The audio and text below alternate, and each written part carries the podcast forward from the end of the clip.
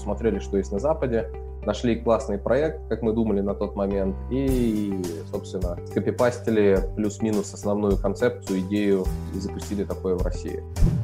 И вообще со временем пришел, знаешь, к какому пониманию, что как бы жить, работать э, нужно в удовольствие.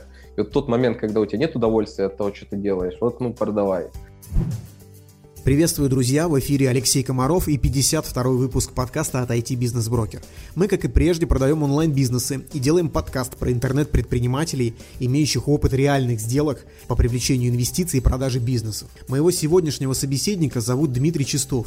Дмитрий – серийный интернет-предприниматель. Его текущий бизнес – это маркетинговый сервис BotHelp, который позволяет конструировать боты и автоворонки. Дмитрий является нашим клиентом. Ранее он продал один из своих предыдущих бизнесов через нас, и сегодня мы коснемся этой истории. А еще Дмитрий преподает на нашем курсе «Управляющий собственник IT-бизнеса», который стартует уже 20 октября. На этом курсе мы собрали 17 предпринимателей, собственников известных интернет-компаний и попросили их рассказать о том, какие бизнес-хаки и методики сработали в их бизнесах и помогли им вырастить действительно успешные проекты. Кроме этого, в курсе есть большой практический блок, нацеленный на внедрение методик курса в бизнесы наших студентов. Ссылка на подробное описание курса есть на странице этого подкаста. Кстати, делаю специальное предложение для слушателей этого выпуска. Сообщите промокод «Подкаст» при бронировании места на курсе, и мы сделаем вам скидку 10%. А теперь возвращаясь к Дмитрию. Дима, привет. Привет, Алексей. Спасибо, что согласился принять участие в нашем подкасте. Да, с удовольствием. Да, у меня первый вопрос.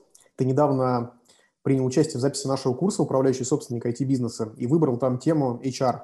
Ты записал несколько блоков про то, как решать кадровые вопросы в IT-компании. При этом я тебе предлагал несколько тем на выбор, но ты остановился именно на HR. Скажи, пожалуйста, почему так произошло, почему эта тема для тебя там важна в моменте, и ты выбрал ее? И, а, в какой-то момент, когда условно бизнес чуть-чуть становится на ноги, то есть уже понятно, что покупают, как покупают, за сколько это продается.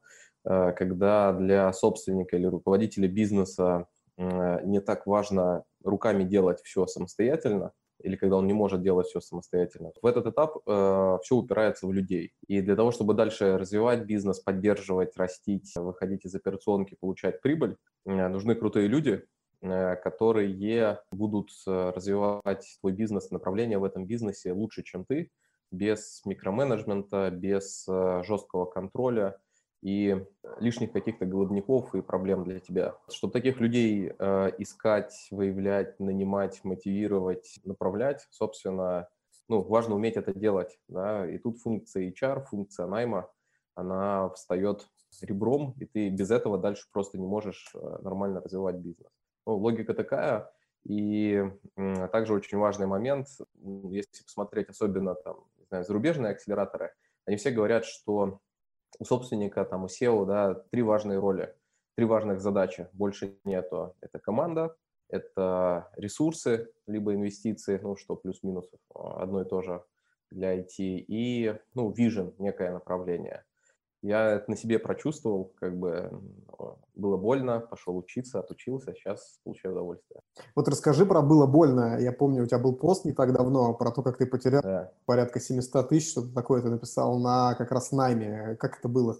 Ну смотри, тут же у нас как бы в любом IT-бизнесе люди – это есть основа бизнеса, это и есть бизнес как бы. Без нормальных людей нет нормального бизнеса. Если мы говорим вообще э, все, что касается разработки – то там э, один как бы неверный шаг э, криворукого разработчика э, год назад, потом для компании, для команды это сотни или миллионы рублей на переделку, либо миллионы или десятки миллионов рублей, там упущенной прибыли, времени и прочего. Вот, соответственно, в какой-то момент, когда мы, ну, наша компания получилась, скажем так, нашла product market fit, но поясню, что такое. Это когда есть рынок, есть на рынке спрос, и ты сделал продукт, который соответствует вот потребностям клиентов, и э, нет проблем с э, продажами, есть проблема с отгрузками, когда, э, если мы говорим про IT, начинается от количества регистраций, от нагрузки, там падать то, что есть, и нужно срочно это как-то фиксить. И вот мы достигли этот момент, было классно, стало понятно, что надо нанимать людей для того, чтобы решить эту интересную задачку. И вот мы начали нанимать людей и начали как бы ошибаться, ошибаться, ошибаться, ошибаться. То есть привлекли HR э, внешних, э, ребята нам нашли, э, соответственно, разработчика. Разработчик к нам вышел, мы заплатили HR, ну, я не помню, что там 150 тысяч рублей. Разработчик на руки там получал 160 тысяч рублей, плюс еще налоги.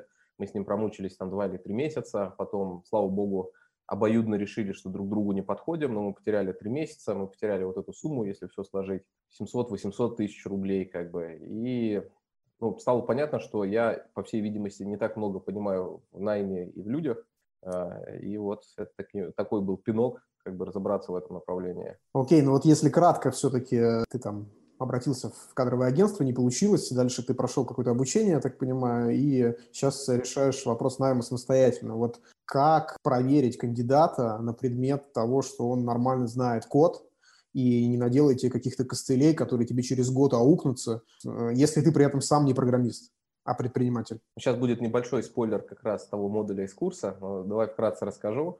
То есть, по сути, человека оцениваем, когда нанимаем, э, по четырем категориям, э, и только знания, и под знаниями я здесь подразумеваю не теоретическая информация у человека в голове, а реальный опыт, который он может легко, просто, эффективно на практике применить. Это настоящие знания.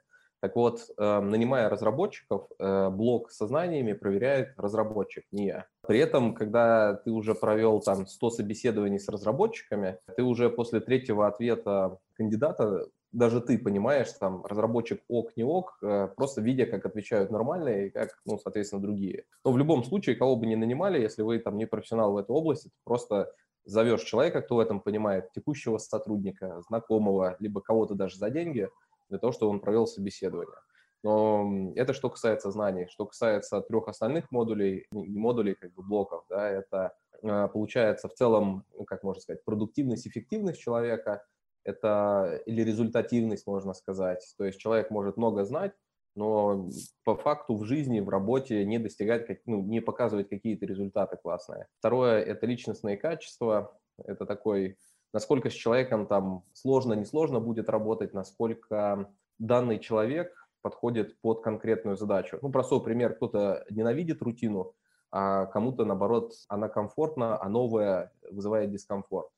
Если вы ищете там сторожа да, или на вахту кого-то, вахтера, то противопоказан человек, который ненавидит рутину. Ну, он просто не сможет сидеть в этой будке там 24 часа. Вот все просто. Ну и э, еще один блок – это мотивация, э, потому что, ну, это супер важная история. Кто-то работает тупо за деньги, и там пришел, предложили на 10 тысяч больше, человек ушел, а вы вложили там 3 месяца обучения, работы, там кучу-кучу всего еще. А кто-то работает в первую очередь э, ради там развития интересных задач, челленджей, вызова, драйва. И, ну, деньги – это безусловно важно, но это не на первом месте ну, а с точки зрения, грубо говоря, разработки, нет классных разработчиков, которые работают только за деньги. Классные разработчики, получая хорошие деньги на скучной работе, могут уйти в более интересную как бы, историю э, за меньшие деньги. Это прям сплошь и рядом.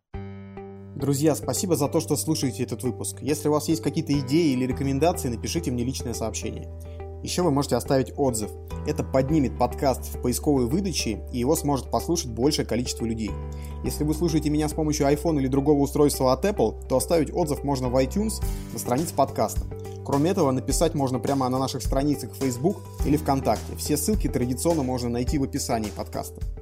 Окей, спасибо за краткий экскурс. А, давай вернемся, на самом деле, в момент нашего знакомства. Мы с тобой э, познакомились, когда ты продавал свой сервис Копини. Вообще, вообще я бы поспорил, потому что это такая интересная история. Э, я вообще ничего не продавал э, на тот момент. Просто ты мне позвонил и говоришь, ребята, у вас прикольный сервис, вы его не хотите продать? Я говорю, этот не хочу, но есть другой как бы у меня мысли о продаже не было до твоего звонка в принципе. Слушай, интересно, я такого вообще не помню, если честно. Что был полностью, полностью уверен, что ты просто обратился к нам э, с этим вопросом. Слушай, давай про Капини. Э, расскажи, э, когда ты его начал вообще, и как тебе идея в голову пришла? Какие-то основные вехи? Это было так давно, что уже почти неправда, но я что-то вспомню.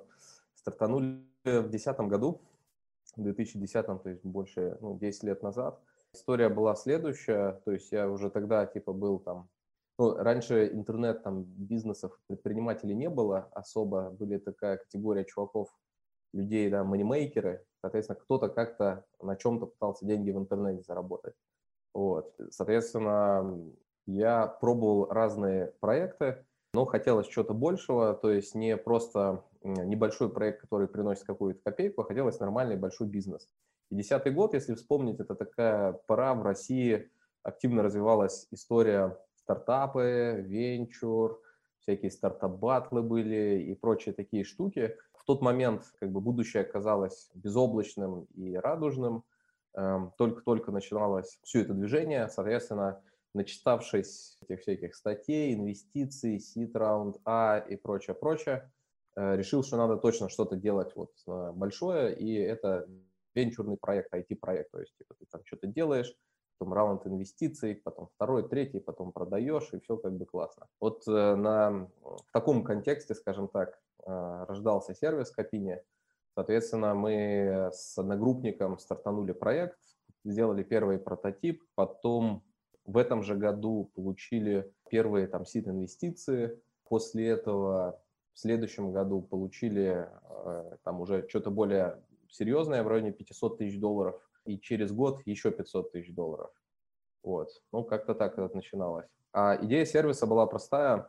Вот у меня были до этого другие проекты, и в этих проектах э, была сложность в том, чтобы понимать, как их дальше развивать. Это были B2C проекты, соответственно, нужна была обратная связь от ну, пользователей. Э, мы посмотрели, что вообще есть, какие сервисы для сбора обратной связи. Э, нормальных не нашли. Тот, что нашли, он особо не развивался. Посмотрели, что есть на Западе. Нашли классный проект, как мы думали на тот момент. И, собственно, скопипастили плюс-минус основную концепцию, идею э, и запустили такое в России. Вот. Из этапов можно отметить, что то есть было несколько пивотов. Э, сначала мы делали просто бесплатный типа виджет, потом начали брать какую-то копеечку с него. Потом, когда начали обращаться там FMCG бренды типа Danone, там банки типа Банк24 и подобные, и платить нам типа 10 тысяч рублей в год за эту штуку, стало понятно, что деньги основные не в веб-мастерах, а все-таки в каком-то крупном бизнесе. И мы вот запустили B2B продажи, увеличили цены в 10 раз, и вот так эта история началась. В какой момент ты понял, что бизнес как бы можно было бы и продать? Что послужило триггером? Смотри, там история получилась следующая, что это как раз был 2014 год, и э, вот до всех известных событий была вероятность, и какие-то разговоры, переговоры велись с, там, с немецкой компанией, которая вроде как собиралась выходить на русскоязычный рынок, ну, Россия, СНГ, о продаже стратегу за адекватные хорошие денежки. История, понятное дело, не случилась. Не случилось из-за политики? Ну да, то есть там вот это все, все разговоры резко, естественно, остановились, все планы по отношению к выходу там на российский рынок просто отменили, поэтому случилось так. И стало на самом деле понятно, что в идеале как бы IT, там, бизнес или сервис, он ну, хорошо должен лететь и генерировать много кэша. У нас был продукт, да, и была компания, нам приходилось, в общем, с усилиями продавать, и не было такого, что рынок сам, как там, вот в текущем случае с BotHelp, вытягивает продукт с рынка, и нет проблемы продать, есть проблема отгрузить. Там была противоположная ситуация, и вот пять лет позанимавшись проектом, решил, что пора, в общем, что-то другое посмотреть, потому что те инвестиции времени, силы, денег, которые мы делаем в проект, они не окупаются. Ну, то есть ты понял в какой-то момент, что э, там какой-то космической перспективы нет, э, роста нет, а там Uber новый из э, этой компании не получается, и... Да не Uber, хотя бы AMA CRM, условно. Да, и тебя эта ситуация не устроила, да. ты именно хочешь какой-то венчурной перспективы в своем бизнесе, да, и в этот момент ты решил продать. Смотри, нет, не совсем так даже. То есть в тот момент я решил, что я больше не хочу вкладывать время и силы в этот проект. В итоге мы его, по сути, заморозили, распределили оставшиеся те инвестиции, которые были среди инвесторов. Соответственно, все как бы из проекта вышли, остался просто проект, поддержка текущих клиентов и ну, никакого такого ну, адекватного развития. То есть нового функционала нет, нового, ну, продаж активных нет, то есть ничего такого.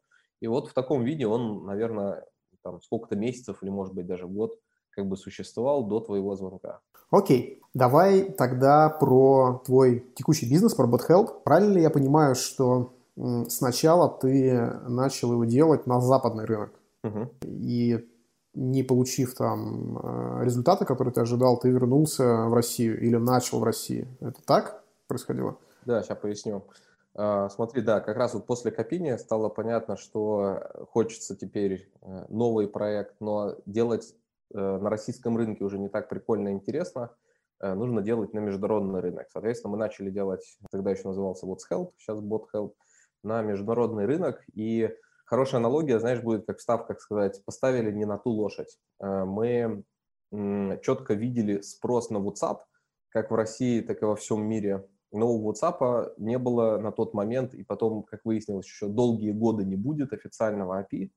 И поэтому мы пробовали собрать продукт на сером неофициальном API, вот, с которым WhatsApp э, начал потом впоследствии активно бороться. Э, и мы здесь попали в две интересные истории. Ну, первое то, что у нас нет основного канала, на который есть спрос.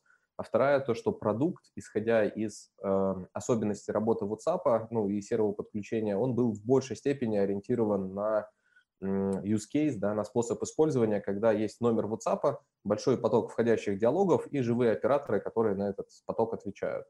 Соответственно, когда мы стартанули на Запад, и потом получилось так, что ну, WhatsApp невозможно нормально было использовать, ну, серый, блокировки номеров, нестабильные подключения и прочее, мы начали как бы думать, кому еще подключили, соответственно, там Facebook, который зарелизил API, потом там Telegram еще был, и мы начали думать, кому э, наш продукт в том виде, в котором он был, с э, Telegram, Facebook и потом еще и Viber вообще нужен. И мы там продавали, ну, пробовали там искать клиентов и в Тайване, и, понятное дело, англоязычные страны, то есть э, UK, Австралия, США, Канада и прочее. Э, и все попытки на самом деле были тщетные, э, потому что параллельно в тот момент были ребята, которые поставили на правильную лошадь, и этот лошадью оказался Facebook Messenger – Э, и правильный, скажем так, способ использования. Никакие не чат-боты сложные, там, с AI и с прочей мишурой, а тупо рассылки, тупо простые чаты через Facebook Messenger. Вот.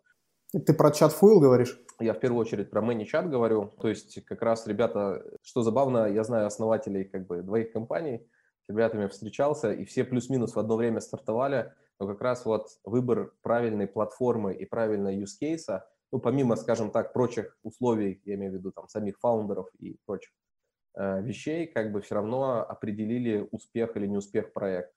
Вот, соответственно, ребята стартанули там, в 10 раз бодрее, потом этот разрыв еще больше увеличивался, и тут э, последнее как бы решение, которое у нас было, это, ну, а в эту компанию, в What's Help, мы еще привлекли такой небольшой пресид раунд, там порядка 120 тысяч долларов. Соответственно, эти инвестиции заканчивались, на зарубежном рынке мы нормально зарабатывать так и не стали. И была единственная возможность, ну, последняя, скажем так, попытка, это все-таки сфокусироваться, как бы того не хотелось, на российском рынке, и здесь, ну, попробовать, чтобы что-то получилось. А, соответственно, получилось. Вот в 2018 году мы стартанули там 10 клиентами русскоязычными, и сейчас их там больше трех тысяч, а, порядка трех с половиной, ну, как считать, там, подписка, без подписки. И дальше все продолжает активно расти, развиваться. Соответственно, через там полтора месяца или месяц будет второй заход, крестовый поход на зарубежный рынок.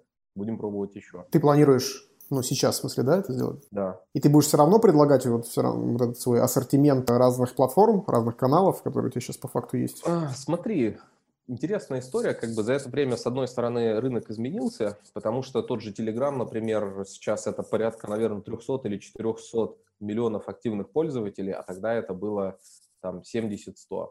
И есть страны, которые там, например, очень активно юзают тот же Facebook Messenger, там, Telegram, ну, как-то так, то есть мультиканальность какая-то есть, с одной стороны. С другой стороны, э, я рассматриваю вообще всю, весь, ну, мессенджеры как огромную-огромную поляну, ну, как условно есть там телефония, есть телефон, есть email, да, и сколько разных решений под разных сегментов на этой поляне большой есть, э, ну, сотни тысяч компаний. То есть э, тут такая же история, не может быть одного игрока, который там большой молодец везде и во всем. Мы будем пробовать искать свое место, благо сейчас есть на это ресурсы, есть возможности, то есть закрепляться в России и все-таки большая голубая мечта номер один в мире в определенном хотя бы сегменте получить. Классно. Скажи, пожалуйста, вот бытует мнение, что маркетинг в мессенджерах, мессенджер-маркетинг, он э, наиболее эффективен и наиболее продвинут в инфобизе. Ты согласен, не согласен? Если не согласен, то приведи какие-нибудь, ну, прям классные кейсы из офлайн бизнеса, когда эти вот автоматические воронки в мессенджерах хорошо работают, хорошо греют клиентов и получают, э, ну, приносят результат. Я так сказал, все хорошо работает в умелых руках, потому что я знаю примеры, когда наш пример взять, то есть нашу академию, у нас академия есть тоже мессенджер маркетинга, ее можно отнести как бы к инфобизу, к онлайн-школе, но это такая прикладная вещь для основной платформы, чтобы учить людей, как правильно этим пользоваться. Так вот, у нас полностью всю, вся коммуникация и лидогенерация построена исключительно на мессенджерах. Все индивидуально. Есть кейсы, когда, ну, например, наша онлайн-школа, которая по обучению мессенджер-маркетингу, она полностью работала и работает э, на мессенджерах как канал коммуникации. Соответственно, там больше двух лет, больше 20 миллионов рублей выручки, и как бы все нормально. Я знаю при этом ребят, которые пробовали мессенджеры и потом опять вернулись на э, e-mail и телефоны, то есть для них это оказалось э, ну, выше конверсия, выше эффективность. Но при этом, опять же, есть прям целые огромные сегменты, которые просто не могут нормально работать на e-mail и телефонах. То есть схема, есть разные схемы запуска для онлайн-школ, да, например, там кто работает только с ВК, там 100% всех онлайн-школ, которые работают в ВК, это подписка на сообщение о странице и дальше коммуникация оттуда. Кто работает в Инсте, э, там очень сейчас популярен Telegram и отличный канал для того, чтобы делать там запуски, коммуницировать и приглашать на вебинары и подобные штуки. Кто-то по старинке использует e-mail, и это тоже классно работает. Вот. Если говорить про средний и малый бизнес, то я прям верю в то, что именно для среднего и малого бизнеса мессенджеры – это лучший и самый удобный, и самый понятный, и самый простой способ для привлечения клиентов, для закрытия, скажем так, продаж и обслуживания клиентов, и для возврата клиентов. Ну, то есть, если взять какой-нибудь маникюрный, условно, салон небольшой, да, то запустить там нормальную какую-то IP-телефонию, нормальный e-mail маркетинг, чтобы там какие-то рассылки на e-mail уходили, и вот это вот все достаточно сложно. И в 10 раз проще и эффективнее будет, не знаю, э, группа в инсте, где все вопросы будут решаться там через мессенджеры, например, тот же WhatsApp, Telegram, э, где информация о каких-то акциях, предложениях будет идти там же, где записаться можно там через простого чат-бота в телеге тыкнув пару раз кнопкой. То есть для среднего малого бизнеса именно реклама и привлечение клиентов через мессенджеры – это ну, лучший, самый простой и понятный способ. Кейсы, да, ты хотел цифры? Да, если я владелец малого бизнеса, ну, например, я, у меня есть стоматология, есть э, булочная, а, вот э, мне как выбрать эту платформу? То есть ты приводишь разные примеры, и где говоришь, где-то работает, где-то нет. А вот как мне определиться, сработает у меня или нет? Слушай, только пробовать, как бы э, по-другому никак. А относительно, ну, допустим, ты говоришь, стоматология, хороший кейс был. Стоматология в Иркутске. Наняли специалиста, уж не помню какого рода, там, я не знаю, протезирование или еще что-то еще. И нашему партнеру, таргетологу поставили задачу загрузить этого специалиста, ну, соответственно, клиентами. Ребята пробовали много разных штук, они делали рекламу в группу, на сайт, в заявку, еще куда-то by clients, то есть запись, и было дорого, и там одна-две заявки в день. В результате поменяли схему, когда людей привлекали, ну, то есть сделали простой офер там в виде бесплатной консультации или купона какого-то, людей конвертировали в подписку в э, сообщение от страницы ВК, и дальше простым чат-ботом, э, ну, то есть линейным каким-то сценарием, никакого искусственного интеллекта, э, человека опрашивали, записывали и запрашивали номер телефона.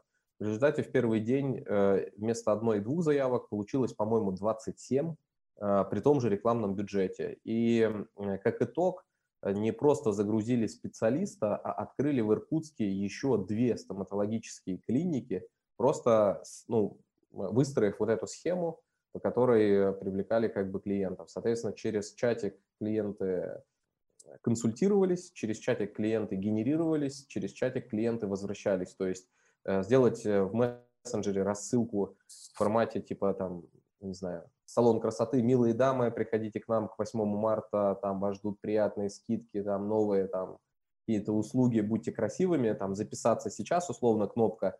То есть э, никакой верстки, никаких там e-mail, там сложных шаблонов и прочего, это просто вот как отправить смс с телефона, да, как отправить сообщение. Вот такая же история. Поэтому мессенджеры очень просто и, главное, привычно. Окей, ну, в общем, надо тестировать. Какого-то универсального рецепта нет, и у кого-то работает, у кого-то нет. Да. Окей, смотри, я знаю, что у тебя была такая часть твоего проекта BotHelp, или тогда еще WhatsHelp, виджет для сайта. Э, в виде, там, можно спросить, э, клиент мог задать вопрос, соответственно, оператор с той стороны или бот мог ответить. И ты его продал. Но вот скажи, пожалуйста, зачем ты его продал? Потому что кажется, что ну, эти два продукта у тебя как-то выросли э, одновременно и вроде как дополняли даже друг друга. Ну, как бы тот же бот, только для веб-интерфейса мог бы быть, да? Почему ты принял такое решение и да, почему продал? Это как раз э, вообще продукт как появился, мы искали разные способы привлечения клиентов в платформу, и одним из способов, ну, интересной такой механикой показался виджет, который бы э, ставили э, компании на сайт, у которых много трафика, и который бы достаточно просто переводил этот трафик в мессенджер. Ну и логика была следующая, что если у компании много как бы, людей пишут мессенджер, скорее всего, им нужен будет инструмент, которым являлась тогда наша платформа для работы с этими людьми. И это вообще тоже интересная история. На виджет мы потратили что-то типа 2-3 недели, ну там команда из трех человек, чтобы его сделать, запустить. Э, сделали лонч э, на Product Hunt, он, по-моему, в топ-3 или топ-4 вошел в день, ну, за день. Каких-то еще там пару плагинов к CMS-кам. И на этом наше как бы продвижение и работа над этим таким субпродуктом закончилась. Но он при этом работал как э, онлайн-помощник, обычный, как чатра, там, Carrot Quest, там все что. Не-не-не, еще, еще проще. То есть виджет это просто набор ссылок на мессенджеры компании. Все. А, окей. Угу. Бэкэнда там вообще никакого не было. То есть просто вот кнопочка визуальная в один клик переводит. И э, за пару лет он, ну, грубо говоря, вот с нуля, без э, копейки вложенных в рекламу, за счет просто там копирайта, и каких-то других там небольших штук. Он вошел, по-моему, в топ-5 по количеству установок в мире в категории Live Chat Software. Он стоял на 250, что ли, тысячах сайтах по всему миру. Вот. И это было круто. А продали мы его, к сожалению, потому что в какой-то момент, когда деньги инвесторов заканчивались, а в России мы еще не стартанули и выручки не пошло, была большая вероятность кассового разрыва, ну, то есть просто нечем платить. И, соответственно, в тот момент мы как-то спешно начали его монетизировать, и вот э, продажа была, скажем так, вынужденной историей. С одной стороны, с другой стороны был виден, знаешь, потенциал продукта, а мы, у нас не было сил и времени его как-то дальше развивать, и сошлись на том, что вот лучше продать, чем, ну, как-то там дальше просуществует, и в этом была причина. Окей. Okay. Ты продал в итоге Капини, продал вот этот виджет. Были еще сделки у тебя? Другие какие-то по продаже бизнеса, о которых я не знаю? Слушай, конечно. Так, э, собственно, когда Копини запустили, до этого у меня было еще как бы куча других проектов, которые работали, где я был прям активно вовлечен. И получалась ситуация, что ну, найти какого-то, скажем, управляющего либо менеджера э, было достаточно сложно. Ну, я слабо на тот момент себе вообще представлял, как это можно сделать, можно ли вообще сделать. И вот оно э, как-то работало. В итоге нашел, опять же, покупателя и продал по частям, а потом и все остальное, как бы все свои, в кавычках, активы, если так можно назвать. То есть это были разные там, не знаю, э, сервис номер один в России для создания аватарок ВКонтакте, когда это было модно. Какие-то контентные проекты, которые монетизировались контекстной рекламой, а трафик шел в основном с поиска. Интересная история была тоже э, свой, свой собственный э, ICQ-клиент, который монетизировался при помощи тулбара Яндекса. Может быть, помнишь времена, когда у всех э, в браузерах стояла вот такая вот пачка разных тулбаров от разных вендоров. Соответственно, этой штукой тоже занимались, и это все успешно продано было. Угу. Слушай, ну у тебя грандиозный опыт а, по продаже бизнеса, и давай тогда, наверное, какие-то рекомендации, если ты можешь их сформулировать для предпринимателей, которые собираются продать бизнес. А, что нужно сделать в первую очередь, и чтобы этот процесс там эффективно сделкой завершился? Что ну, в первую очередь надо вообще поверить, потому что классно, когда у тебя есть э, какой-то бизнес, который прям генерит много кэша и растет, и все очень просто. Вот. Тут покупатели приходят сами. Другое дело, что если есть что-то, что тебе кажется неинтересным, каким-то там убыточным, никому не нужным, я вот поменял свое мнение как раз после продажи Копини, что договор, когда на каждый товар есть свой купец, так что, скорее всего, э, если у вас что-то есть, вы просто не видите ценности, не понимаете, кому это может быть интересно. То есть кому-то может быть просто интересно не ваш продукт, а контакты вашей CRM, которые остались, когда вы пытались продать ваш продукт. Там может быть много чего, какие-то данные, какие-то ну, там софт, не софт и прочее. Я вот знаю даже одну историю, сейчас я вернусь и отвечу, но просто это к теме, что кажется, когда все плохо, на самом деле это может быть очень круто. И тут нельзя заранее закапывать идею, что это кому-то нужно и это можно продать. Был интересный сервис, который был вроде классный, но там почти не было клиентов и было потрачено кучу времени на разработку, и там была типа выручка ну, типа там 100 плюс-минус тысяч рублей в месяц. И в нужное время, в нужном месте, нужным людям э, это удалось продать за цифру с, ну, типа 8, ну, ну короче, какая-то фантастическая, она у меня в голове до сих пор не укладывается, э, но с точки зрения компании, которая покупала, это была такая важная стратегическая штука и копейки с точки зрения денег, и вот, ну, как бы э, всем хорошо по факту. Вот такие истории бывают. Поэтому пункт номер ноль – это как бы, если хотите что-то продать, то есть не надо в этом, ну, как бы, не надо сразу ставить крест на продаже, если это там не супер классный актив. Второе, соответственно, как бы к продаже нужно готовиться. Э, если никогда не продавали, то есть лучше подготовки нет, чем, например, обратиться к вам. Почему? То есть это не реклама, это прям как бы совет, да, настоящий. То есть я когда я виджет хотел продать, я тоже тебе писал, Просто по-другому получилось, ну, там, быстрее.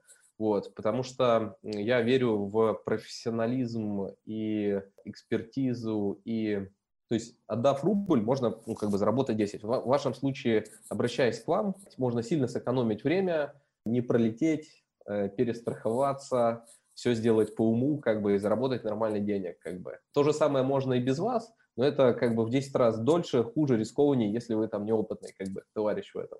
Поэтому я всегда предпочитаю как бы платить деньги за там, опыт, время чужих людей и за снижение рисков. Э, поэтому очень классно на самом деле, что там вы вообще на рынке есть. Я, я даже не знаю, есть, наверное, еще какие-то сейчас компании, но раньше вообще ничего подобного не было, и это ну, некий, наверное, показатель, что рынок облагораживается, что ли точки зрения покупки и продажи, да, развивается. Вот, поэтому пункт номер один, там, привести в порядок то, что есть, начиная от э, отчетности, с которой вы, кстати, тоже можете, наверное, как-то что-то помочь, э, заканчивая упаковкой самого бизнеса, то есть если там ничего нигде не описано, всю, ну, везде хаос, как-то надо хотя бы минимально это причесать. Ну, потом третье, там, обратиться к вам, четвертое, ну, в идеале, конечно, сделать конкуренцию. То есть, чтобы продать что-то выгодно, надо, чтобы сгенерировать спрос на это. Вот, сделать несколько предложений. Получить, в смысле, несколько предложений, чтобы у тебя было несколько покупателей, да? Ну, да, да, да, сгенерировать несколько предложений. Вот, наверное, так. Окей, а вот насчет тайминга. А, в какой момент э, бизнес стоит продавать, когда это эффективнее делать с твоей точки зрения, вот на основе твоего опыта? Слушай, да когда как бы надоело и не хочешь заниматься, тогда это давай. По факту, э, и вообще со временем пришел, знаешь, к какому пониманию, что как бы жить, работать э, нужно в удовольствие. И вот тот момент, когда у тебя нет удовольствия от того, что ты делаешь, вот ну продавай. Неважно, там есть большой потенциал, нет, растет, не растет, потому что если у собственника там и SEO нет удовольствие от того, что он делает это в тягость, через полгода, ну, там, вплоть до того, что бизнес нагнется или там потеряет динамику или еще что-то случится. Вот пока есть удовольствие, есть перспективы, э, развивай. Либо если есть очень-очень хорошее предложение, которое от которого сложно отказаться. Самое распространенное возражение, которое мы слышим от покупателей, э, звучит примерно так. Если бизнес приносит прибыль, его никто в здравом уме продавать не будет. Ну, типа, зачем убивать курицу, которая золотые яйца несет? Мы уже там устали э, отвечать э, на эту штуку. Вот ответь, пожалуйста, ты. Подожди, а, а кто покупатели? У покупателей не было своего бизнеса, они не были в той ситуации, когда у них есть прибыльный бизнес, но они его хотят продать? Ну, смотри, у нас там разные приходят к нам покупатели, в том числе, да, есть люди и без опыта которые впервые хотят стать предпринимателями, при этом хотят именно купить для того, чтобы там не стартовать с нуля и какие-то риски с тебя, с себя снять. И они вот, да, максимально недоверчиво относятся к этому, ну, ищут какой-то подвох и пытаются там найти, где их обманывают. А их нигде не обманывают, потому что действительно человек просто устал. Ну, вот как ты сейчас рассказал. Вот подтверди, пожалуйста, или опровергни, что ты об этом думаешь. Слушай, ну, не, не как бы это, да, не все деньгами измеряется. Ну, если да банальный вопрос так как бы, ну ты там делал стоматологический кабинет, он как бы работал и как бы классно, но ты видишь, что рядом тебя зовут друзья, там, не знаю, в сеть э, медицинских клиник с потенциалом в 100 раз больше, там, ну, где-то в другом месте. То есть тебе этот бизнес просто не нужен, и ты хочешь переключиться на другой бизнес. Продаешь прибыльный бизнес, как бы. Надоело, устал, там, продаешь. Или наоборот, как бы все классно, просто хочешь зафиксировать прибыль, продаешь. То есть прибыльный бизнес э, продается по миллиону причин. В другой город уехал, в другую страну уехал. Окей, в общем, это понимание приходит с опытом. Надо просто людям доверять, при этом бизнес проверять, конечно же, да. И когда вы там сами станете на позицию продавца, когда устанете от собственного проекта или вас какой-то новый проект заинтересует, то, собственно, все сложится и поймете, почему и какая механика в головах а, продавцов. Вплоть до того, что человек может в лотерею выиграть, как бы, ему это там э, маленький интернет-проектик. Окей. Как ты считаешь, что должно у нас измениться в стране, или давай так, в Рунете, чтобы сделок стало больше, ну, чтобы стало как в Америке? Сделок ты имеешь в виду по покупке-продаже бизнеса или инвестиционных, венчурных, покупка-продажа? Давай про покупку-продажу а, небольших э, компаний, ну вот то, о чем мы с тобой говорим. Мне кажется, просто это смежные вещи, и если будет одних сделок больше, то и инвестиционных будет больше. Как ты думаешь? Слушай, да просто должно быть больше компаний, как бы, и, и, и на этом, мне кажется, все, потому что те люди, которые будут покупать, ну, например, там в Европе или в Штатах нормальная такая практика, когда есть какой-то там, ну, это не венчурная история, а это именно когда вот есть типа просто SaaS-бизнес, который нормально там profitable, работает, и есть компания, которая от там, инвесторов, либо это просто предприниматель, который успешно продал эту компанию, много денег заработал, просто скупает такие проекты, он все прекрасно понимает в SaaS, оценивает потенциал, там есть хорошие менеджеры, которые умеют этим управлять, как бы, и он просто как бы аккумулирует нормальные активы, их растит там, ну, потихонечку в течение там 5-10 лет, и потом получает огромный поток как бы кэша, и это работает. У нас, мне просто кажется, не так много там нормальных интернет-проектов, с одной стороны, а с другой стороны, не так много людей с деньгами, которые в них как бы нормально ну, понимают и готовы тратить на эти проекты. У нас такое ощущение, что те люди, которые вот там, заработали денег, они там пойдут, не знаю, недвижимость покупать фон, на фондовый рынок, там золото, акции, облигации, а, они будут скупать какие-то бизнесы и дальше что-то с ними делать. Просто, мне кажется, надо больше успешных бизнесов там в интернете, и оттуда все пойдет. Угу. Но как это организовать, собственно? Что должно случиться? Нужно подождать просто немножко, чтобы рынок вырос, Слушай, я думаю, да, я слабо верю в историю, когда вот сейчас кто-то там, не знаю, правительство, Яндекс, Mail или кто-то еще запустит какие-то программы, и тут сейчас все щеманутся в интернет, начнут что-то делать. Просто время э, и, наверное, ну все. Государство, кстати, ну в плане интернета я бы не сказал, что как-то оно там мешает или что-то там противодействует. То есть самый классный как бы бизнес, никакие там проверяющие особо органы, если ну все законно не пристают, команды распределенные, классно работают, законодательство под это сделано. Сейчас никаких проблем вообще нету. И все нормально, работает. Окей, ты упомянул Яндекс, Mail, Сбер, еще можно добавить еще э, три названия. Вот смотри, какая ситуация возникает. Они вроде покупают. Ну, то есть это те самые э, стратегические покупатели, которые есть на нашем рынке, и э, там каждый, в общем, уважающийся стартапер хочет в итоге туда продаться. Ну, потому что больше как бы и некуда продаваться особо. Там какие-то венчурные оценки, это туда. Ну, так, такой вывод можно сделать, если там взглянуть на наши там на наш рынок, да. Вот ты считаешь, э, что политика, которую сейчас э, вот эти компании ведут по покупке стартапов и открытию новых вертикалей, она скорее в плюс рынку работает или в минус, уничтожая конкуренцию? Ну, я думаю, что точно в плюс, потому что если раньше вообще не покупалось ничего, сейчас покупается. С другой стороны, ну, мне кажется, тут компании по-другому и не могут то есть я не согласен с позицией, что это уничтожает как-то конкуренцию. Просто здесь также большой бизнес работает не за счет, ну, практически не за счет своих проектов, а как раз за счет M&A сделок, там, э, развития и выстраивания. Так что я думаю, это в плюс. Плохо, что Яндекс, Mail и все остальное – это там пальцы одной руки, а не несколько десятков каких-то компаний. Что есть, то есть. Но я бы вообще как бы не подходил к IT-бизнесу или к любому бизнесу с точки зрения как бы продажи, именно в России как минимум, потому что вероятность того, что вас кто-то когда-то купит, она к нулю стремится, это ну, скорее там исключение из правил удача, построить нормальный прибыльный как бы бизнес, который генерирует там кэш и на том рынке, который там растет и будет расти еще там много лет вперед, как бы вот это ну, нормальная интересная история. Окей, ну то есть ты не считаешь, что пора там как-то федеральной антимонопольной службе немножко в процесс э, вмешаться и как бы там Сбер с Яндексом немножко угомонить, ну потому что когда начинаешь смотреть их портфель, их вертикали, да, чем, чем они вообще занимаются, то не очень понятно, что вообще малому бизнесу-то через пять лет э, делать. Ну, и они реально везде уже, да. У меня позиция такая, что всегда, ну, мир, особенно сейчас, меняется настолько быстро, что всегда возникают новые возможности там для предпринимателей, малого бизнеса, независимо от того, там, что как покупается, M&A, э, ну, там, э, консолидация проходит или нет. То есть, ну, понятно, что, например, там есть у нас один в России продавец электроники, то есть NVIDIA Eldorado один владелец, да. Это, конечно, нонсенс и феноменально.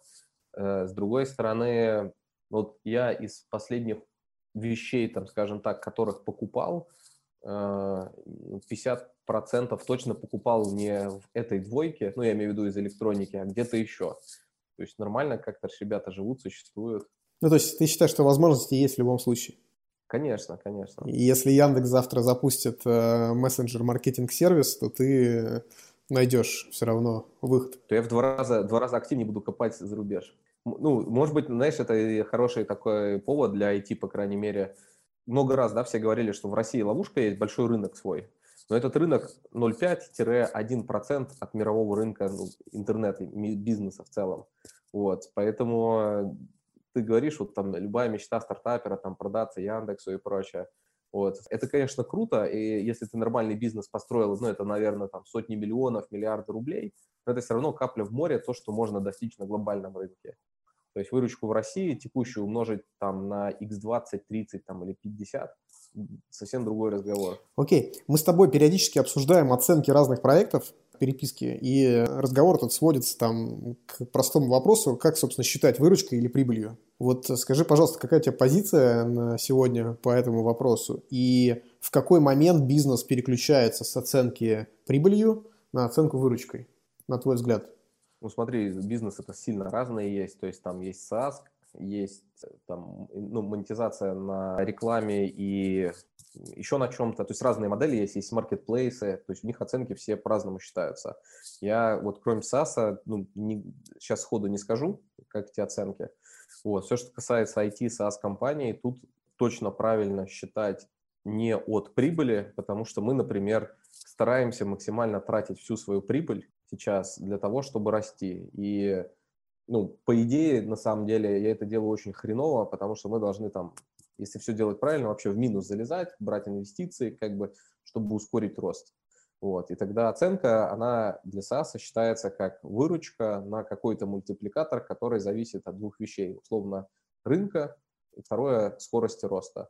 Если вы там на 300%, ну там x3 раз или там x5 растете в год на там международном рынке или американском рынке, у вас будет оценка там космос. Есть примеры там x15, x20 от э, выручки компании за год. Вот, если вы не растете на российском рынке, как бы, и у вас так себе все, ну, как бы, ну, не стагнация, но, в общем, стабильность, как у нас здесь любят, то дай бог x1, x1,5. Хорошо, давай на эту ситуацию посмотрим с точки зрения покупателя. Если мы не говорим о корпорации, которая там, не стремится к э, мгновенной окупаемости своих инвестиций, а просто там встраивает да, куда-то свои покупки, свои вертикали, а говорим про частного инвестора, который покупает э, бизнес. Ну, например, там у нас это там реже случается, там в Европе, в Америке чаще гораздо, да, то с позиции покупателя как это выглядит? Окей, считаем выручкой. Процесс инвестиций в IT-сервис, он бесконечный, но постоянно надо будет дорабатывать продукт, потому что конкуренты, потому что рынок не стоит на месте, потому что технологии развиваются, да, но не мне тебе рассказывать. И получается, что как бы, ну а где этот break-even, -то? собственно, когда вернуть-то, ну окей, мы будем расти 5x, но все равно все будем вкладывать в развитие, и получается, ну, мы никогда не начнем окупаться.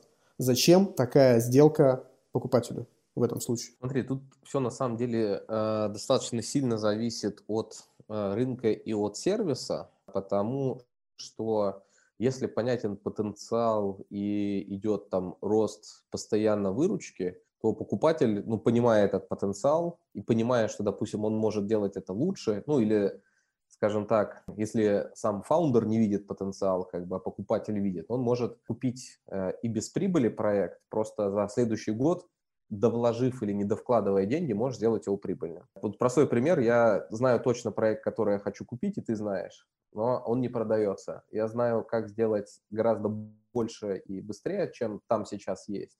Вот. Но как бы пока звезды не складываются. И оценка та, которая была у фаундеров, я оцениваю проектом в 3-5 раз больше, я бы дал в 3-5 раз больше, чем сам оценивает фаундер, если бы он захотел его продать. Ну, на тот момент, когда мы общались. Вот такая может быть ситуация. И пофиг, прибыльный он, неприбыльный, там, это дело десятое. Другое дело, что если человек хочет купить себе какой-то проект, ну, условно, хочет инвестировать деньги и получать пассивный доход, я бы тогда вообще не стал рассматривать любой бизнес для этого, потому что бизнес – это головняк, и ты не знаешь, что там завтра может случиться. Ну, условно, пандемия, все, кто мог предсказать, никто не мог предсказать. Как бы. С SaaS тут еще попроще, потому что там как бы есть подписки, и ситуацию сложно себе представить, но только если там сервис просто ляжет намертво, что там оно работать как-то ну, дальше не будет. Но, грубо говоря, представим, что есть там бизнес, который там генерирует какой-то профит, и есть какая-то миним... И, главное, предыдущий владелец, он этот бизнес как бы использовал как раз для получения прибыли, а не для вот масштабирования, роста и так далее. Тогда, скорее всего, он как-то оптимизировал этот момент, и он уже ну, перестал когда-то инвестировать в развитие, а он больше на поддержание, может быть, какой-то небольшой рост и получение прибыли. Тогда смотрим, ну, ваша формула, она вполне адекватная, которую вы там предлагаете, типа 24 прибыли, ну, среднемесячных там, вот, э, это, наверное, окей. По крайней мере, это такая отправная точка, от которой можно дальше плясать. Это выглядит адекватно. Ну, в общем, каждый бизнес, э, там, оценка его зависит от э, рынка, на котором работает, от стадии развития, на которой сам проект находится. Еще от множества факторов. Да, да, да. Я понял. Дим, спасибо большое, очень интересно. Я тебе желаю удачи в твоих проектах, выйти за рубеж, наконец-таки. Да, спасибо. И всех там подсадить на BotHelp да, Леш, спасибо тебе тоже за сотрудничество предыдущее. Надеюсь, за будущее еще не раз придется. И в целом за то хорошее, что вы делаете на рынке. Как бы я прям очень рад, что вы появились. Так что успехов и вам в развитии. Спасибо за теплые слова.